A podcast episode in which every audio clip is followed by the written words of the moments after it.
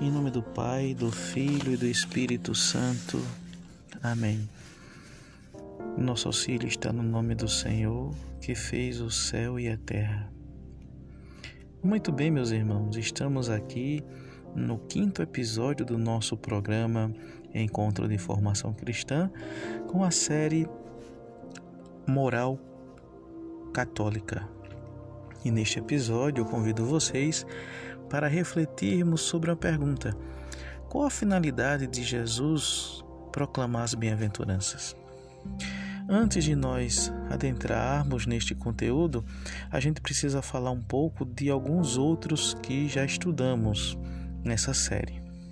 Observem, Deus ele instituiu uma lei moral natural dentro de nós, uma lei que ainda eleve toda a alma humana a possui.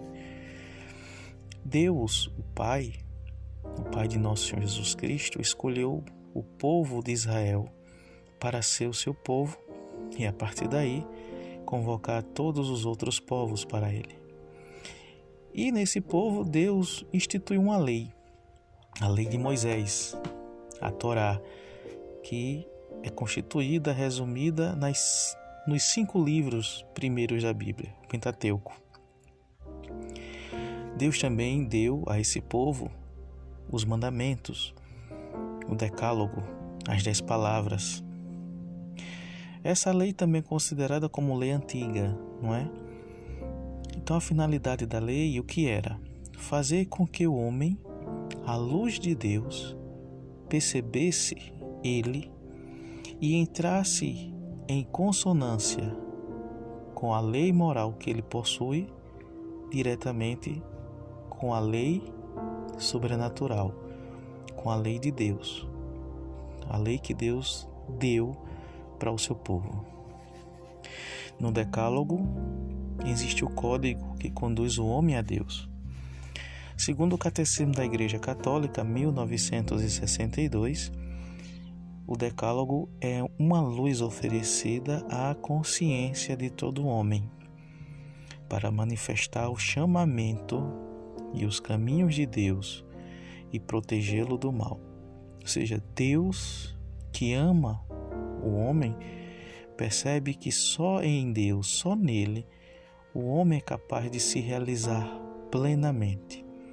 Então o decálogo já é um caminho, já é um caminho ascendente, íngreme para a busca de Deus.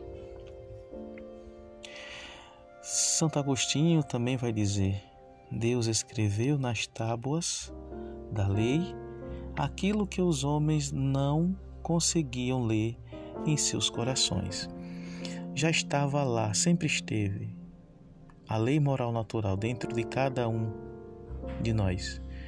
Deus, por meio do Decálogo, apenas excita a alma do homem a perceber que aquelas dez palavras são frutos do amor de Deus para conosco e quando nós a cumprimos, nós tornamos presentes, nós tornamos vivas, elas se realizam nos dando um outro sentido, nos dando uma outra, um outro vigor, um vigor de sintonia com o amor de Deus.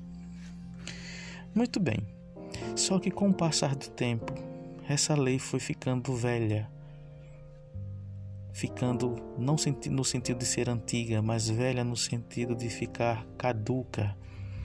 Os doutores da lei, da lei, homens que poderiam e deveriam ordenar a lei para o povo, buscando seus primeiros a viverem a lei de Moisés, na verdade, foram os primeiros a vê-la como preceitos ao longo do tempo e forçar de certa forma ao povo a cumprir a lei, a colocar um fardo no povo.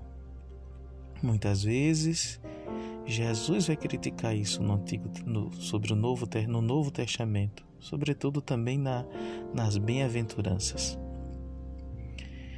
Observem que o Evangelho de Mateus ele narra as bem-aventuranças. O Evangelho de Mateus foi dividido em cinco grandes partes e as bem-aventuranças faz parte da segunda do segundo bloco do Evangelho de São Mateus, que refere-se ao discurso evangélico. É o capítulo 5 ao versículo 7. E nesse, nesse, nessas bem-aventuranças, Jesus, quando fala bem-aventurados os pobres de espírito, bem-aventurados os mansos, ele não quer ensinar aqui bons modos. Jesus direciona o sermão a cada um de nós, a cada católico, a cada cristão, a comunidade de fé, a igreja. Jesus fala dele mesmo, ele é o modelo, ele é o protótipo de homem, de homem perfeito, de homem que todos nós devemos ser. Quando ele diz bem-aventurado, é aquele, o bem-aventurado, beato em italiano, significa o justo, o santo. Se você quiser ser feliz, se você quiser ser santo, tenha um coração pobre de espírito. Se você quiser ser justo, se você quiser ser santo, como eu, eu que sou modelo de todos os cristãos, seja manso. É isso que Jesus está dizendo. Jesus coloca-nos em sintonia com Ele como um verdadeiro amigo. Jesus vai falar em João: Já não vos chamo os servos, porque o servo não sabe o que o seu, o seu Senhor faz, mas o chamo de amigo e amigos. Então Jesus vai dizer nas bem-aventuranças: Ouviste o que foi dito aos antigos: Não matarás, não roubarás. Eu, porém, vos digo. Veja, o Antigo Testamento, o Decálogo, é constituído por palavras no imperativo: não. Jesus, porém, vos diz: todo aquele. Veja, ele troca o imperativo para um conselho de um amigo verdadeiro, um amigo amoroso, uma pessoa mais próxima de nós. É preciso a gente prestar atenção nessas questões, porque a religião não é lei, somente lei, preceito. Não. A religião é muito mais do que isso. A religião nos religa a uma pessoa, Jesus Cristo, que é Deus e homem perfeito, pleno, divino. E Jesus tem um coração. Vinde, vinde a mim todos vós Veja, Jesus tem um coração. Então, é isso, é essa a finalidade das bem-aventuranças. As bem-aventuranças, ela liga, ela faz com que a nossa consciência, já estudamos sobre isso, a consciência humana, faz com que a nossa consciência seja o equilíbrio, seja o fruto que liga a lei moral natural que está inserida em nós e Cristo. A lei moral, a lei com a liberdade, com a santidade que provém de Deus.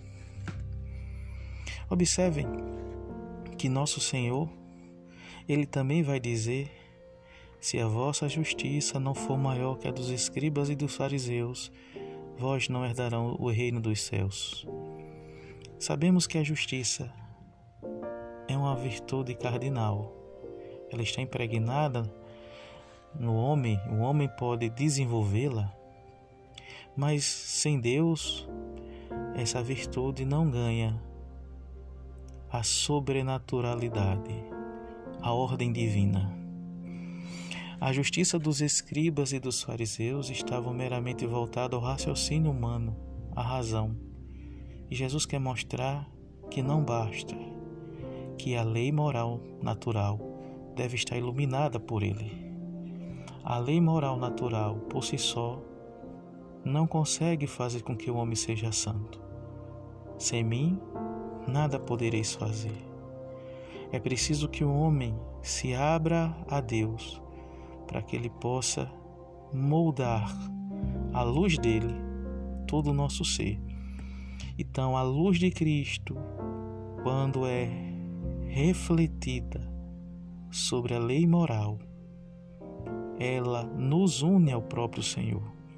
Então, observe: a moral católica é consonante, totalmente consonante aos dogmas da igreja, à santidade, a santidade, a vida de santificação.